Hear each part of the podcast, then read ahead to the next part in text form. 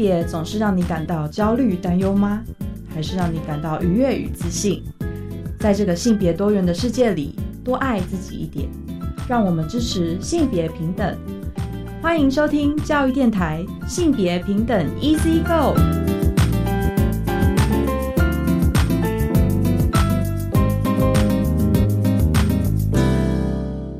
欢迎收听教育电台性别平等 Easy Go，我是玛丽。不知道大家这礼拜过得好吗？又到了秋天啦。其实秋天哦，除了天气转凉哦，感觉比较舒服之外，秋天也是非常多影展放映的季节哦，所以不知道大家有没有喜欢看影展呢？我们有女性影展啊、酷儿影展啊等等的哦。那今天呢，我们其实也是要来跟大家聊一些关于影像还有关于书籍的内容哦。所以我们在性别大八卦呢，会跟大家分享有一个很不错的计划哦，爱生根彩虹生根性别电影放映计划。开始从九月到十月在各地做巡回哦，那我们稍后来跟大家分享他们的片单还有相关的新闻哦。那今天新闻慢聊呢，我们要聊一部从纪录片还有它的书籍哦，其实是一个非常有趣的，在记录一个作者哦，叫做海史密斯。他其实呢有一本非常出名的著作叫做《盐的代价》啊，也有改拍成电影《Carol》，是在五零年代第一个以女同志。快乐的结局 （Happy Ending） 做结尾，很少见的这样的故事内容。那我们今天邀请到的是网络书店的专员俊来跟我们分享这本书，还有这个纪录片哦，寻爱小说家海史密斯的这个故事哦。那我们稍后呢再跟大家聊一聊这些内容吧。那我们先进行性别大八卦。性别大今天性别大八卦跟大家分享的新闻哦。是爱生根彩虹生根性别电影放映计划哦，这其实是源自于酷儿影展周边的一个活动哦。像我们今年度的酷儿影展呢，其实也即将要展开了。那这个爱生根彩虹生根的性别电影巡回放映计划，其实有带着四大主题哦。第一个主题是在爱的缺口拥抱彩虹，第二个主题是在同性爱欲中找自己，第三个主题是性别越界酷儿多样性。第四个主题是家庭对话，既亲近又疏离。那总共有十七部片哦，预计会在台湾的北中南东各地去做一些巡回播放，时间是在九月二十三号到十月二十六号之间。所以其实大家应该就会很期待，想说啊，我们到底会看到哪一些片子，对吗？那我等一下一跟大家介绍一下这个不同的主题里面可能分别是在做哪一些片单的巡回哦。大家在呃大八卦结束的时候也可以看看你们自己的县市呢有什么时候可以呃有看到这些电影的机会哦。像是第一个性别越界酷儿多样性哦，其实在讨论的就是近年来台湾青年的影像创作的性别议题越来越多元了。那在跨性别的探讨里面呢，其实也可以看见探讨生理和心理性别越界的辛酸，还有追寻自我的一些历程哦。那在对抗这些框架的过程当中呢，又跨越了性别身体的多样性。所以其实，在这些电影文本当中啊，他们也是选了很多在性别性倾向、性别装扮、性别流动和互动里面。可能有突破二元框架的可能性哦，像是片单就包含几部片，像是后台我有也都没有，犹疑之声，还有 Bridge 以及月经书写哦。那我们之前在呃就是介绍那个怪咖纪录片的时候，其中一位导演啦，呃，我们其实也介绍过他的《犹疑之声》这部片哦，就是刚好可以在这个影展里面去做一些分享哦，其实非常非常的推荐哦。那第二部呢，是我们在讨论到这个彩虹对话哦，这部分其实有在讨论到像是家庭的一些议题。在华人社会当中啊，家庭压力还有父权体系，一直是同志出柜过程当中最挣扎矛盾的部分。所以，像这些酷儿在出柜还有选择跟异性恋相异的价值的过程当中呢，呃，内外在的平衡哈，其实就是还有亲子冲突啊，都是非常非常重要的家庭课题。所以，他们在这边呢有四部片哦，包含好好说话、记忆列车、回家了吗？跟两个儿子哦，这四部片其实都在讨论这种家庭的一些亲近的关系和状态的主题哦。那第三个呢，在爱的缺口拥抱彩虹，其实讨论到的，包含像是我们啊，这个走了数十年来哦，我们终于达到婚姻平权里程碑。那其实也有很多酷儿呢，是以性别及政治的这样子一个每天的生活中的实践哦，建立多元家庭，参与社会运动，去争取平等自由的权利。所以其实像这样子的一个同婚法案通过的啊，到现在已经第四年了嘛。那我们还是在积极的争取其他呃很多的，包含像是同志族群啊，或者是像是同志家庭这些需求的努力哦。那这个片单呢，也有我们之前访问过的非法母亲哦，其中就是我们其中的一部。那其他呢，还有像风雨童言、满上心堂，还有游行。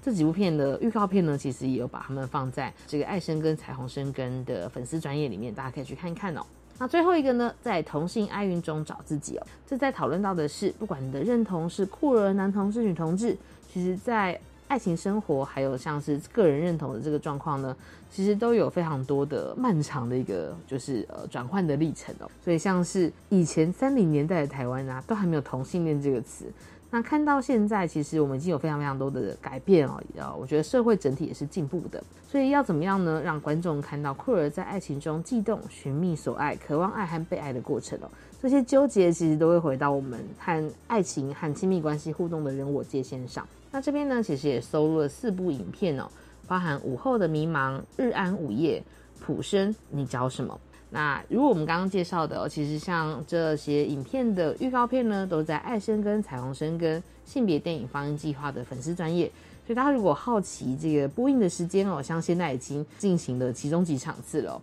那大家去看看吧，有没有我们自己的县市刚好有这些影展来做巡回的话，赶快一起去加入。除了影展播映的影片内容之外，还会邀请到不同的来宾呢，去现场跟大家一起讨论哦，非常非常推荐这个好的机会哦。那以上呢就是我们今天的性别大八卦，稍回来性别慢慢聊。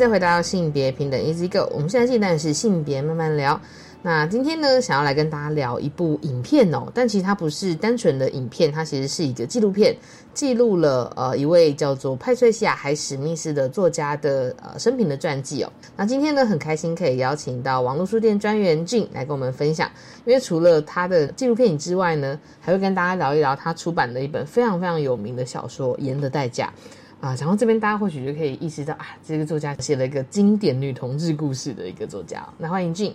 嗨，大家好。好，那想请俊来分享一下啊，就是因为像这个作家，他其实出版的这本《盐的代价》，其实也是很有名的一本小说嘛。对，那可以先给我们介绍一下这书大概的内容吗？嗯，其实《盐的代价》是讲两个女人相爱的故事。嗯，对。那它有一个非常著名的的场景，就是那个女主角在百货公司上班的时候，嗯，然后遇到了那个她倾心已久的女子。这样子，然后他们相爱相恋的故事。那因为其中有一个已经是已婚女性嘛，然后后来还有被她先生就是追逐嘛，然后两个女生就有点类似要私奔逃亡这样子的一个过过程。这样，那这个故事非常的有名。这个小说作小说故事有名的点呢，也是因为那个时候是罕见的，刚刚讲的 happy ending。那这个也有访问过那个海史密斯，是说他其实是刻意要写这样子，表示他期待一个。呃，两个女生相爱，最后可以有一个好的结局，这样，所以这本小说，呃，是这样子具经典的地位。嗯，那除此之外呢，他当时在写这部小说的时候，有个有趣的事情是，他并没有用他真实的姓名来发表这个作品。是，那主要是因为他那时候是用男性的名称嘛。嗯，那因为他也说，写的东西其实用男生的名字是比较容易。被被看见的，好，要跟大家先简介一下哈，就是这一本书虽然是在近几年有被改编成电影，但是它出版的年纪其实是一九五二年哦，所以距今其实已经有大概超过七十年了。你要想象那个时代，就算是美国对于同志族群，其实能见度还是很低的。是对，所以呃，再加上假使是一个女性要成为一个作者出版，像她当时候的那个环境，还是男性作家才会被看见，女性作家故事或者是书籍不太容易被看见的时代。嗯，所以刚刚俊跟我们分享到一个很关键的点，就是你想想看，大家在那个时候要写一本女同志的故事，可能其实是一个创举，对吧？是啊，是啊，嗯。嗯，然后而且那个东西又跟自己的生活非常贴近，嗯。哎，所以他当然就是不方便以本名写这个作品，嗯。再加上他，我们刚刚前面其实应该有提到说，他跟他母亲关系其实是非常紧张的，嗯。那主要是因为母亲觉得，因为他从小就是一个比较男性化打扮的孩子。啊，阳刚的女生对嘛，那妈妈可能会期盼他是能够成为一般女性的样子，嗯。这样，所以他们之间常常为了这件事情会有所争执。那他是一个非常需要母亲肯定，但同时又对于这种要求束缚感到非常的不满的情绪。嗯想让他当然在做这个创作的时候，他是只好用匿名的身份去发表作品，这样子。嗯是。嗯，对，那他其实除了出版《年的代价》之外，海史密斯其实也是非常厉害的作者哦。他是其实还出了呃，就是一些很有名的故事。嗯，像是天才雷普利这样子。啊嗯那他的小说大部分都是呃那种犯罪推理小说。对，那有人就问他说：“哎、你是特别想要写这种犯罪推理故事吗？”他其实并没有特别，他说他其实并没有特别要写犯罪故事，只是到时候里面都有人死掉这样子。哦是，嘿嘿，对他好像对于这种所谓探索人性的部分感到非常的感兴趣，因为如果大家有看过《天才雷普利》的话，应该知道里面的那个主角也是一个模仿别人嘛，对，然后在偷别人身份吧？是是是，不断的偷渡别人的身份，然后嗯但是当他的对方无法回应他爱的时候，他可能就会杀了对方，然后但是又能够一次一次的逃过追气，这样子。嗯对，那作者是对于这种故事的形态就觉得很迷人啊，嗯而且这这种故事就会触发他想要去写人人性当中的这种对于爱的追求嗯的故事，就会是他很吸引他的重点。啊，啊，这也是为什么他的纪录片可能就是叫做《寻爱小说家》的原因吗是是是他本身对于爱情这件事情的状态，或是性质本质到底是什么样子，一直在探索的感觉。嗯嗯，一方面除了我觉得是嗯、对于自己性向的一个挣扎嗯之外，他对于爱的感受也是很强烈的。嗯对，那那个强烈的感觉，他呃，比如说他当时我们在讲在写《Carol》这个小说的时候，他也是因为有类似的经验，就看到了一位很迷人的女性，然后他回家之后，就是小说家的那个创意大开，他就停不下来的写了这个故事，这样嗯子。，而且是个年龄有差距的，嘿，是是是，年轻的女生爱上年长的已婚的女性的故事，对对对，非常离经叛道哎，是。可以对，然后那个说。电光火石的瞬间，嗯、我觉得对一个创作来讲，那个瞬间好像就成了永恒。好，它虽然之后拍成电影或什么，大家可能看到的那个样子，你可以想象说，在他的以他的视角去写的时候，这一刻在他笔中成为了一个真实发生的事情。嗯啊，然后有了后面故事的延续，跟他追寻爱情的事情。他其实在，呃他的纪录片里面，他有访问到他很多过往的恋人。嗯那其实大家对他的评价都是，呃，跟他相爱的时候，你会觉得他真的是，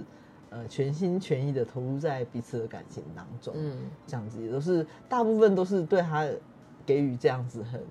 很正面的评价，虽然到时候可能呃因为某些原因他们并变没有办法在一起。他其中有、呃没有访问到，但他日记里面有写到，他其实有曾经喜欢过一个已婚的女子，嗯然后呢，他为了呃彼此很喜欢对方嘛，那但他只能够常常去那个已婚女子家做客，然后久了久了，大家也会想说，哎，那个朋友会不会跟你太靠近了这样子？然后对方呢，因为已已婚嘛，然后对他的这种示好呢，就是欲拒还迎这样，那他就觉得很痛苦。然后后来那个女生搬走了之后，他也就跟着他，他那个搬搬家不是什么几百公尺之内的那种，他是从呃反正就是搬到另外一个国度去这样子，搬到另外一个国度吗？哇，他跟着搬了过去，嗯他是买房子搬到他家当他家邻居，追爱耶，嘿，就是为了要能够常常看到他，嗯。嗯，这样子，他就是这么一个，所以说是寻爱小说家是完全非常的符合他的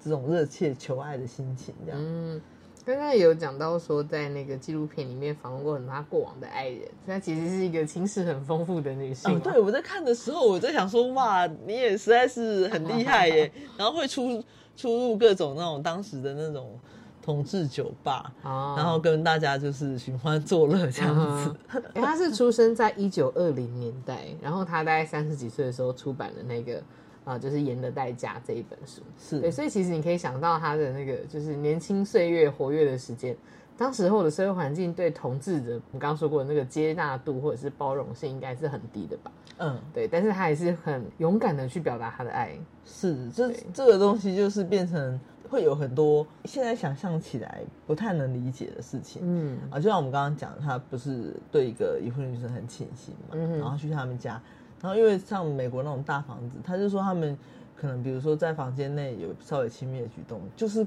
旁边小孩子看到就会去旁边大街上讲说，哎、那两个女生是在怎样哦怎样的是。那种情境，嗯。反正在纪录片里面也有说到，那我就觉得哇，好，好像很难想象他那个时候，呃，但是对于这个作家本身来讲，那个好像是一个你必须要去发展下去的情感关系，嗯。他无法认这件事情抹灭掉，嗯所以他就不断的写日记，他一方面他也很不希望他的日记被发现，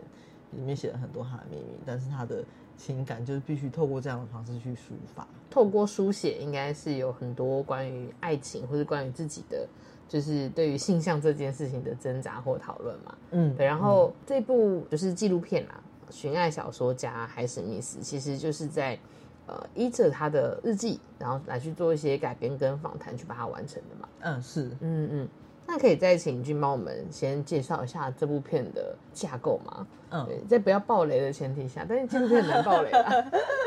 对，是他其实用一种日记体的方式，然后搭配背景的配音的声音是声音跟他非常相近的一个女性，嗯然后娓娓道来她的出生过程，嗯然后跟她遇到的一些状况，就像呃，当然纪录片一开始的时候就讲到他跟母亲紧张的关系，对，那跟母亲紧张的关系呢，呃，就就是后来很尴尬，就是他不是匿名吗？不想要让他母亲知道他写的这个小说，可是小说到时候非常的红，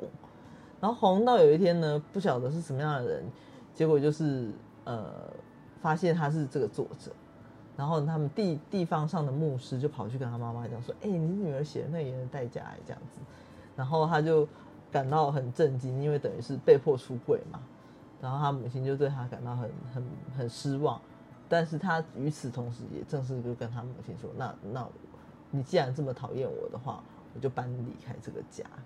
这样，那在他心目中，这好像是一个一直自己自己其实是，虽然我选择离开，但其实他好像感觉自己是被丢下的那一个，不被认可的那一个。对，那这个故事就是循线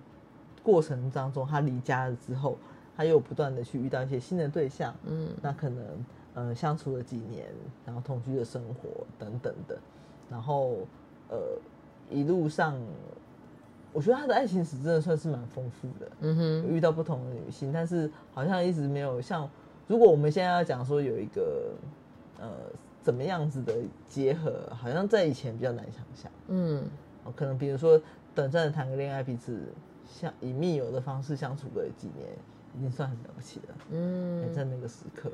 应该是他跟对方其实是有认知到这个状态是爱情吗？还是其实大家都只觉得啊，我都不能说，或者是可能我自己也有可能，比如说我曾经在异性恋的爱情当中，对，但我好像爱上了一个跟我同性别的女生，一种是不能说出来的状况嘛。我在看纪录片的时候，他跟我刚刚讲那个已婚女性啊，嗯他好像热切的喜欢她，但是他们始终是没有说清楚这是什么样的关系。嗯我也我也觉得非常不能 理解，但可能以前就只能这样吧。哎、对方都为了你搬到你家隔壁去当邻居了，哎、你究竟怎么看待这件事情的？嘿，也有很多人说那个是，也有很多人说那个是 Carol 的原型啊。嗯，对，我觉得那个也很有趣，应该说，呃，对于这种就是女性之间的爱情，有些时候在呃可能同志的感情是不被看见、不被承认的那时候，可能也会被说成是闺蜜。但她其实嗯就觉得，反正不管大家怎么看我，我就是想要跟你在一起，我就是想要争取跟你在一起的时间。哦，是是她真的是一个，很勇敢的对女性哎。她他们没有去定义这个身份，我也觉得，因为比方说像我们现在来看的话，我们可能会觉得，哎、那么你们你们可以结婚嘛，或者你们可以呃视对方为伴侣关系，但那个感觉都好像不是说的那么清楚、哎。嗯，一直到他那些访谈，我也感觉不出来有什么人是感觉说哦，我们那个时候是情侣关系，类似这样，嗯是，用一种很优美的方式带过，但是你可以知道他们在彼此生命中是很有分量的。嗯，对对，我觉得这也是一个很有趣的隐微的感受，那就反映着当时时代其实不太友善的氛围嘛，以及其实，在看那个《盐的代价》电影或者是故事就书本的时候，也会一直感觉到有一点压抑，就是这到底是什么状态？然后我要不要顾虑到旁人的眼光，或是我们俩现在到底在什么样的状态当中？我们俩是在相爱吗？我们俩可以相爱吗？之类的。嗯对，所以我觉得那个在讨论同志之间的情谊跟可能这两个同样性别的人产生了爱情情愫这件事情，对他们来说也是有一定程度的冲击的。呃，我觉得那个讨论彼此的情愫是什么关系这件事，还有他们的未来会是什么这件事情，嗯我觉得很有趣是。好，这个演在家会让大家觉得很特别的点，是因为在当时它是一个好的结局，是很罕见的。嗯那会进一步的去想说，所以以女同志来讲，所谓好的结局究竟是什么呢？啊，对啊，嘿，这个就是看完这部剧的时候，我在想的是，如果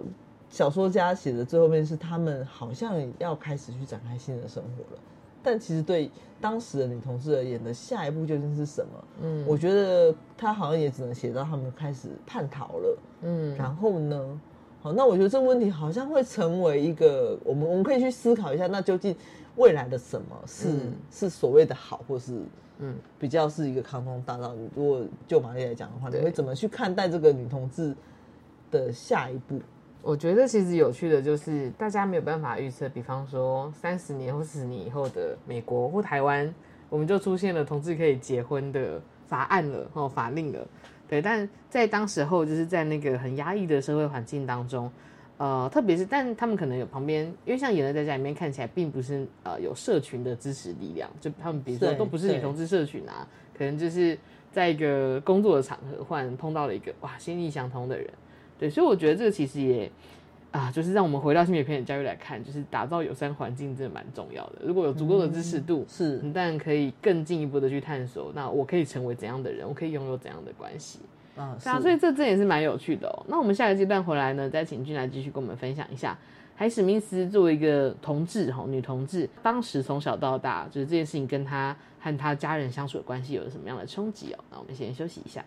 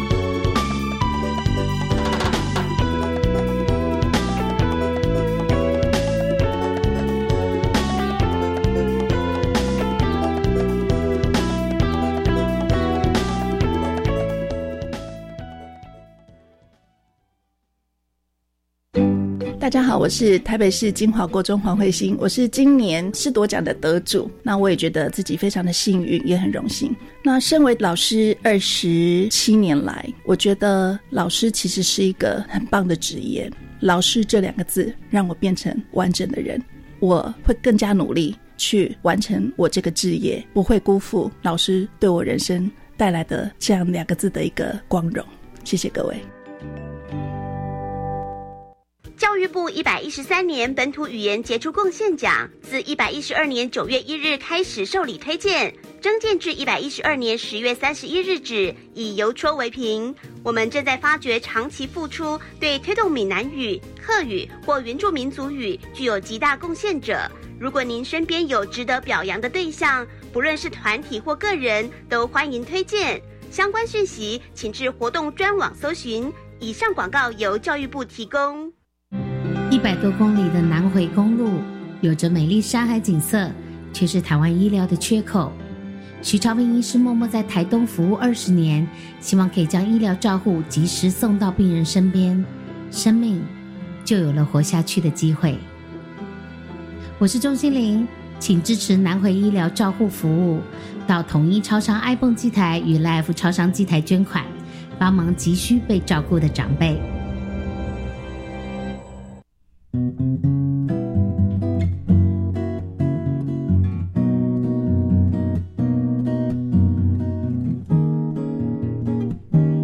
是苏密苏米恩，你现在收听的是教育电台。哦，朋友们，就爱教育电台。耶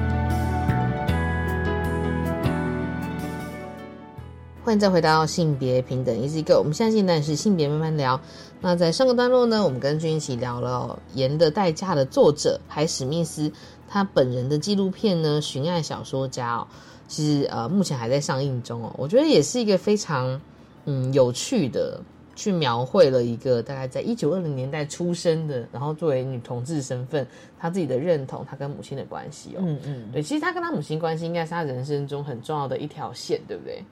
就是人生的主旋律有纠葛的是在跟妈妈的相爱相杀的这种感觉。嗯，其实其实很有趣，是我们呃，包含我们以前分享过的一些很多书籍、啊，嗯。你会发现到许多作家的呃讲到情感关系，都是跟自己的母亲脱离不了关系。然后这当中又有很多爱恨纠葛，嗯。那海史密斯属于是很明显的是非常的爱恋妈妈的，嗯。因为他妈妈也是一个长相非常好看的女生，嗯。然后呃，但是对于他的照顾是比较偏疏离的方式，嗯。然后甚至还有跟他表达说，其实当当初是想要把他剁掉的，并没有想要把他生下来。我我我其实还蛮难理解，说为什么要需要跟孩子做这件事情。嗯孩子听会非常伤心耶。对，然后他，但是他就是这么的直言不讳，嗯。然后以至于还是一直不不断的常问他说：“那你你爱我吗？”就是他常常会发出这种爱的询问，嗯。但得到的回应通常都是呃，其实还好哎、嗯。嗯，会有这种有点像是感觉他是个拖油瓶的样子，因为他好像似乎是后来呃在跟别的男生在一起嘛，所以他是带着他有点像拖油瓶的概念一起过去的。哎，对，海史密斯好像是他继父的姓，其实是也不是他原本的生父的姓氏。是，嗯嗯嗯，对，所以有一点，他感觉到自己不是那么受到祝福的孩子，但是又很希望能够得到母亲的认同。嗯那这个过程当中呢，因为他其实我们刚刚提到他小时候其实就是非常男比较男性化打扮嘛，嗯然后他妈妈还会跟他说：“哎、可是那如果你那么爱我的话，那你为什么不愿意为了我穿裙子，像女人一样这样子？”嗯然后这这个东西对他来讲就非常的冲击，因为呃，虽然我爱我的母亲，可是我究竟能不能够为了爱她而改变我自己的性向或喜好这件事情，嗯，就是打就是你的性别气质会因为你妈妈的家人的期待就能够改变吗？或是你的性倾向就能够改变吗？是我们现在在讲到性别光谱的时候，都会特别提醒大家，每个人状态本来就不一样，是只是试图要扭转，其实都会对当事人造成非常大的痛苦跟冲击啊。对啊，可是，在当时候，我觉得像我们刚刚有跟大家简单的爬梳了一下那个时代背景的环境哦，真的是对同志不是很友善的时候。呃，当时候其实也是保守党在执政，所以事实上蛮多当时候的那个麦卡锡主义，其实让很多同志族群的人权是受到很多侵害的。嗯，是是是，嗯所以我觉得他这个受到侵害的过程中呢，这个海子密斯其实他一直对自己的隐私非常保护，嗯然后他甚至会呃，他有很多写的东西也是写，即便是日记也都写的很隐晦，嗯。呃，其实就是有一点羞于去不想要让别人知道自己自己的这一块，嗯。然后过程当中，其实你可以感觉到他对爱非常的追求跟很热切，嗯。可是他可能在聊到一些跟别的女性的交往的时候，也都是用一种很模棱两可的方式在谈论彼此的关系。嗯，我觉得那有一点是，呃，那个社会氛围也养成了一种习惯，跟他们表述方式就不会讲的那么直接。嗯，嗯我觉得那柜子就是这么深啊。没错。嗯讲到出柜的这个意向，大家可以想象五零年代时候的人们要怎么出柜，真的好难哦。是啊，所以他 后来跟他妈妈不是彼此都很相爱相杀嘛，嗯然后最后的一个决裂的事情是因为他妈妈呢，因为他原本不是匿名嘛，然后后来匿名写书，对嗯，后来呢，他妈妈在他的公寓里面就翻他的手稿，发现他说哇，我女儿是那个盐的代价的作者，对，然后呢哦，自自己知道了就算了，还跑去跟当地他们地区的牧师说这件事情、嗯。哎、不知道是想要告解还是怎样，嗯。所以还是还是密斯知道后大为震怒。呃一方面是因为他本来就是一个呃极度保护个人隐私的人，再加上呢，母亲对他这种事情，他是说，他既然已经匿名了，就是表示没有想要让别人知道啊，你会何必去跟别人当上旗鼓的说这件事情？嗯嗯嗯，如果以现在的人来看的话，可能会觉得哈有必要这样吗？没关系啊，是谁你就大方展现自己就好。可是我觉得那个时候的他是办不了这件事的。嗯，对，我觉得还可以跟大家分享一个小故事哦。虽然在纪录片里面没有呈现，但他其实是有提到说，像那个海史密斯啊，他其实曾经因为妈妈的期待，他有去跟男性约会，然后嗯他也曾经接受那个性倾向扭转治疗。大家不知道对啊，这个是什么扭转治疗我们之前有有别的那个电影，我在讲那个青少年接受扭转治疗的，就是那个呃他的错误教育哦。他其实有些时候是会配合一些像是心理的心理学的那种一些技巧，或者是可能有些是那种比如说呃某些宗教的那种就是信仰的历程。哦，然后跟你讲说，其实你是有机会改变你的性倾向的。比如说你们同志，然后接接受完他们的营队或者是他们的练习之后，然后可能就可以让你可以变成异性恋这样子。是对，那当然，我觉得像我们有很多呃过去在讨论到这种扭转治疗的时刻，对当事人而言，当然呃也是会造成蛮大的冲击啦。对啊但我觉得那个最大的冲击是，像海史密斯他的呃为什么他要去参加，是因为他想要符合妈妈的期待，所以他我觉得他曾曾经甚至为了呃让妈妈可以爱他，或是妈妈可以接受他，要做过这样的努力。哈，对，然后我那时候读到这一段的时候，我就觉得有点心疼哎、就是嗯他真的很希望妈妈可以接纳他，到他甚至尝试过改变自己，但发现没有办法。嗯嗯嗯，对，所以刚刚俊提到的那个片段，就是妈妈发现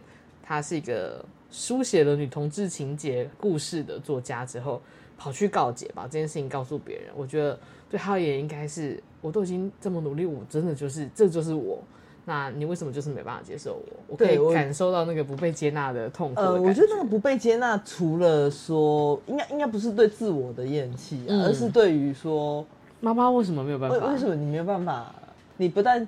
强迫我要去改变我自己，然后你还把它当成一个告解的事情去跟别人讲。对，那我觉得对这个台史密斯本身来讲，会有一种双重否定的感觉。嗯，我试图做努力，不被看见，是之外又好像被这件事情是我不想讲的事情。你难道连保有我这个自我，你都不愿意给我吗？还要跟我跟别人这样讲？嗯所以他后来对这件事情采取了反制，他就真的跟他母亲断绝关系。我觉得看到这里的时候，我就想说，哇，这件事情对他的打击非常大，是因为他如此爱他的妈妈，这个一定是要下定很大的决心才有办法做出来的。对，说到这个，我觉得因为也是提到那个爸妈如果发现小孩子是同志的话，因为像现在可能也会有一些我们把它称为贵父母哦，就是对发现孩子是同志的爸妈，感觉好像也被推进衣柜了，因为可能也不知道要怎么样跟孩子谈。但是现在，比如说像有很多会去像同志咨询热线协会，也会有一些贵父母的一些，比如说咨询，或者是可以跟他们爸妈一起聊一聊的。我觉得那种态度上，其实跟就是像海史密斯碰到的状况略有不同。首先时代背景不太一样，哦对，加上他妈妈对他好像一直是你就是不被期待的孩子，然后你怎么还这么就是离经叛道？你怎么还会是个女同志？怎么会这样之类的？那个跟爱我的孩子，我只是不了解他，然后我希望他可以呃过了一个比较幸福或者比较轻松的人生。我觉得那个出发点是略有不同的，对。但是因为我看到那个海史密斯跟妈妈决裂这一段的时候，我就会想到啊，还是有可能他妈妈的那个状态 会是那种啊，我希望我的孩子不要是一个过着太辛苦的人生之类的状况嘛，哈，对，哦但是是。对啊，对当事人而言，他当然还是会感觉到我从来就没有得到你的支持，然后你现在还持续不断的否定我，我怎么跟你相处？对，所以我那时候只是呼应到时空交错之下，好像看到某些贵父母的心情，但不确定哦海史密斯爸妈是不是哦这，样。妈妈因为我觉得这个，我觉得这个问题很有趣。是，嗯其实即使经历了这么久，发生了这么多的改变，嗯我们觉得同志处境应该是比较相对容易。嗯但是如果以贵父母的身份来讲，我不晓得大家在理解这块上面嗯是不是有比海史密斯父母那个时代嗯。能够来得更走得更前面。对，因为你看，像我们，比方说，像我身旁很多三四十岁的世代的，我们的爸妈可能是六七十岁的世代，那个世代对于同志的接受程度，其实可能也还是蛮低的，或对多元性别族群的接受度是比较低的，然后又没有性别平等教育嘛，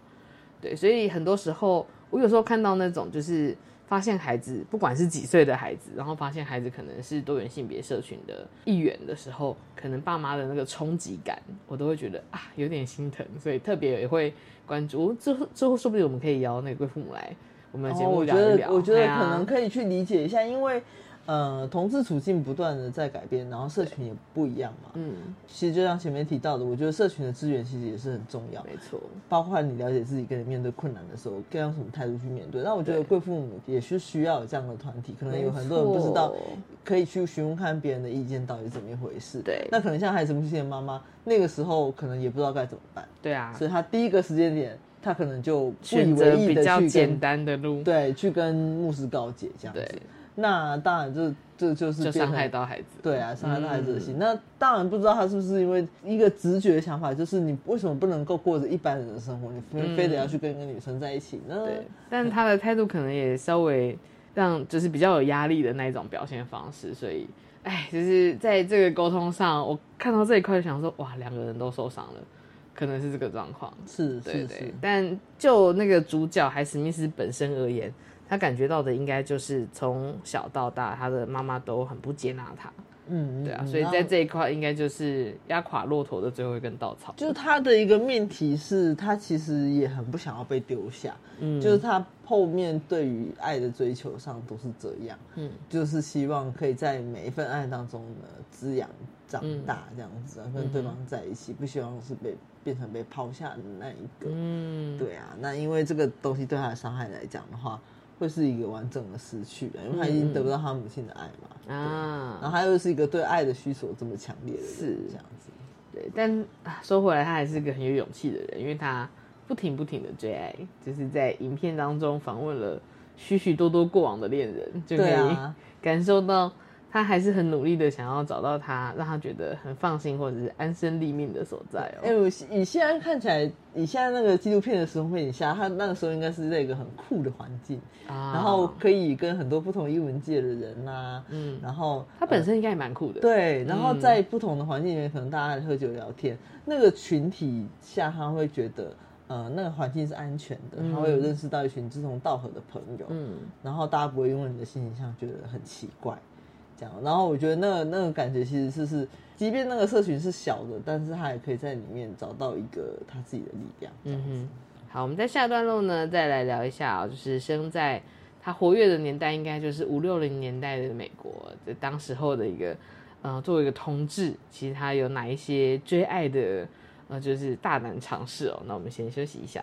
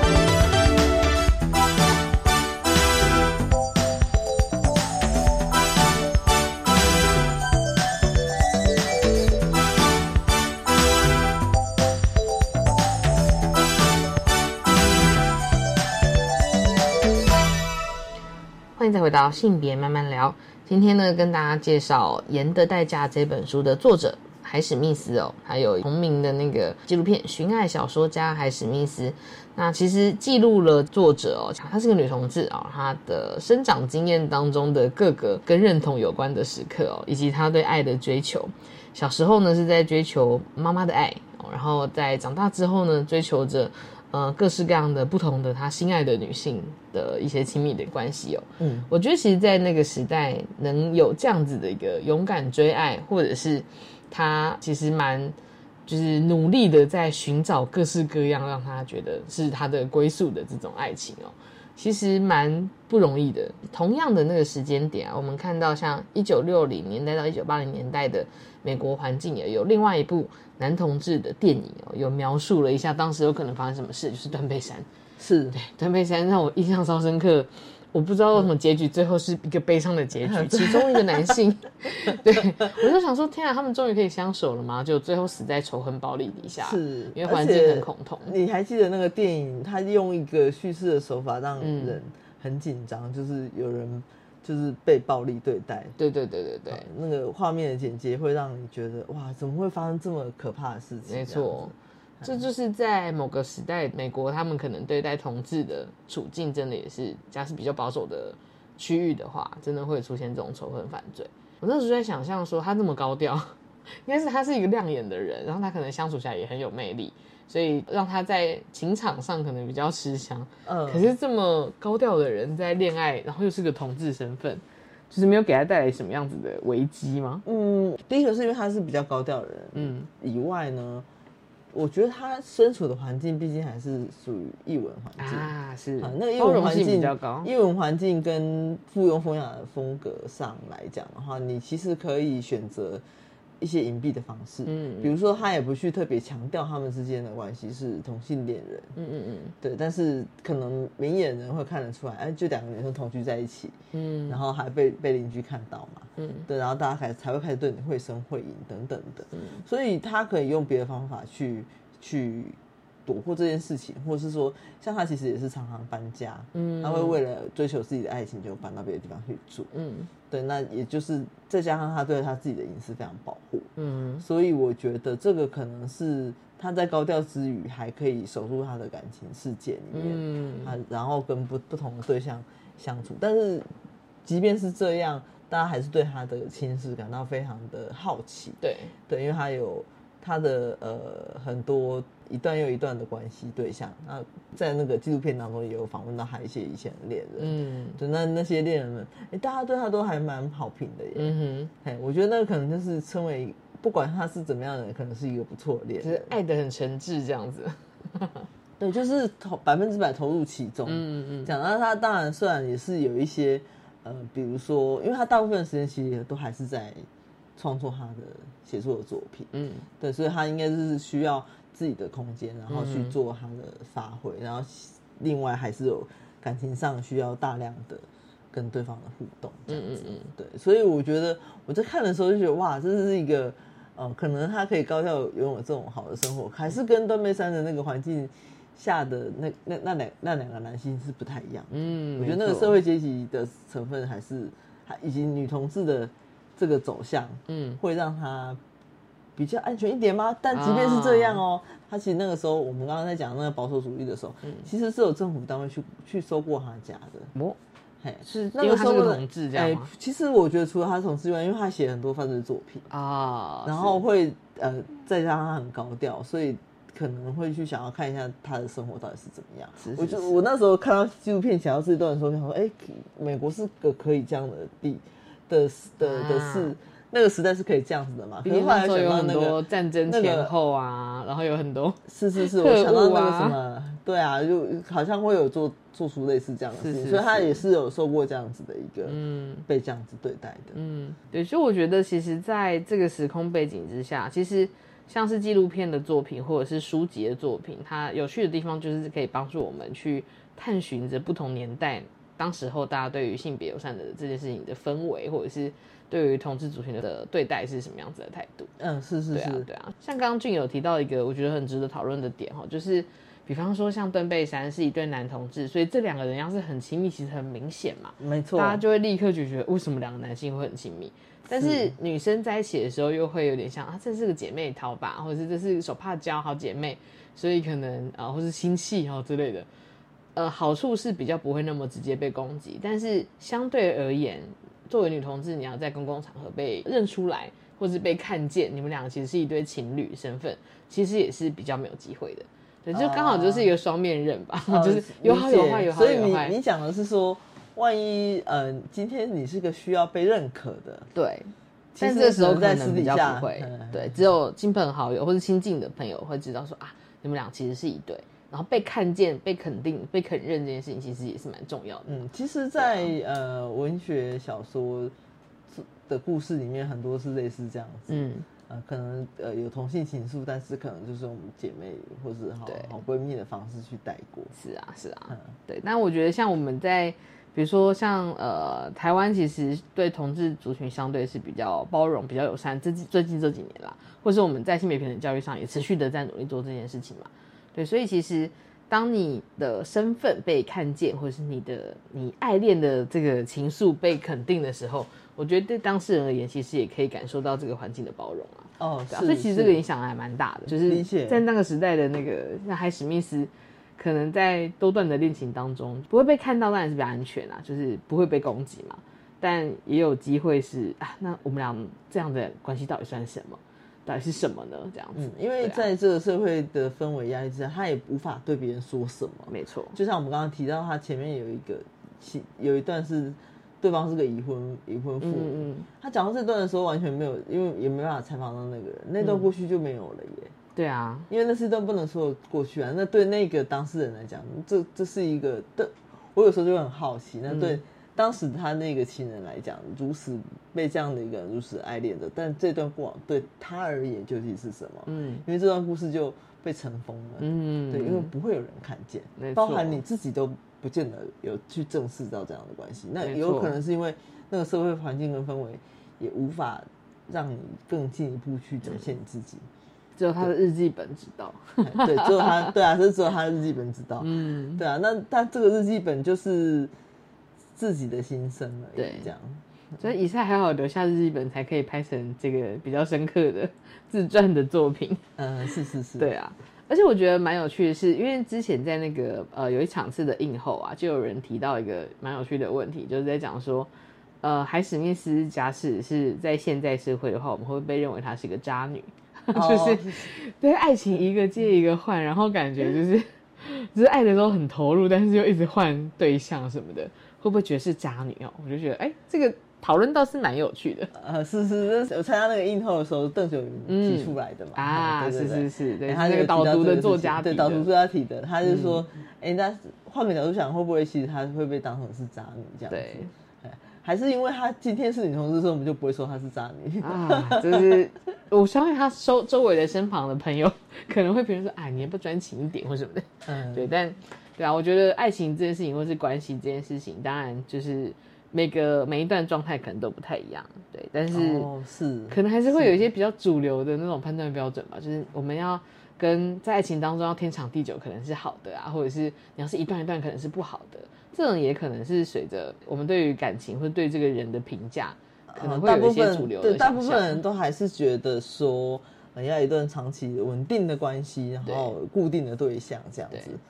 才是比较好的感情。嗯，但如果你今天是一个感情丰沛的一个换过一个，的确就有渣男渣女之嫌 吗？好，但我们在情感教育里面，我们都还是会跟大家说哈，就是好好的开始，好好的结束也不错啦。啊，是啊，你可以拿捏好，不要我我觉伤害到别得他他。迷人的地方是在于说，呃，至少这样看起来，他的每一段他都是非常投入其中的。对，那当然有可能到最后不得已还是要分开，或是因为对方触及他的隐私，然后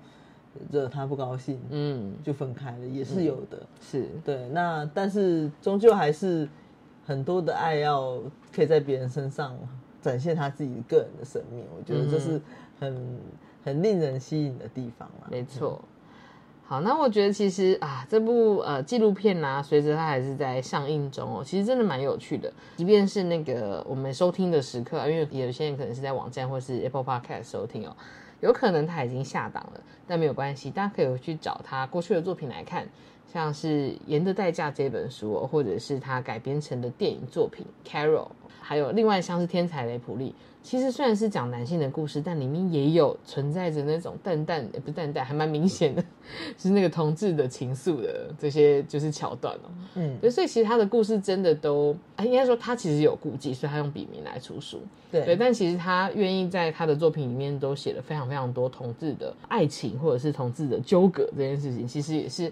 一直希望可以在不同的时空让这件事情更被看见吧。嗯，对啊是。推推哈，大家可以赶快去找他的作品来看。如果还没有下档的话，可以再看一下，或者是追溯一下他写的一些故事。其实他写的那种犯罪推理小说类型的故事也非常精彩。没错，对，好，我们推推这一部、哦、海史密斯寻爱小说家的纪录片，以及他个人的作品。呃，《盐的代价》这本书非常推荐，大家可以来阅读看看哦。在五零年代创造出了女同志的 happy ending，很少见，很少是见是。是是，哎、开启了一个新的想象。没错。那接下来呢，其实也是到了我们影展季啦，女性影展哦，或者是像是那个酷儿影展，都非常推荐大家可以来去找片单。我们接下来也会邀请到这些影展的伙伴们一起来分享一下今年推荐的片单啊。那今天很谢谢俊来跟我们一起讨论谢谢。《盐的代价》这本书的作者海史密斯的故事。那我们也谢谢大家今天收听我们节目喽，拜拜。拜拜。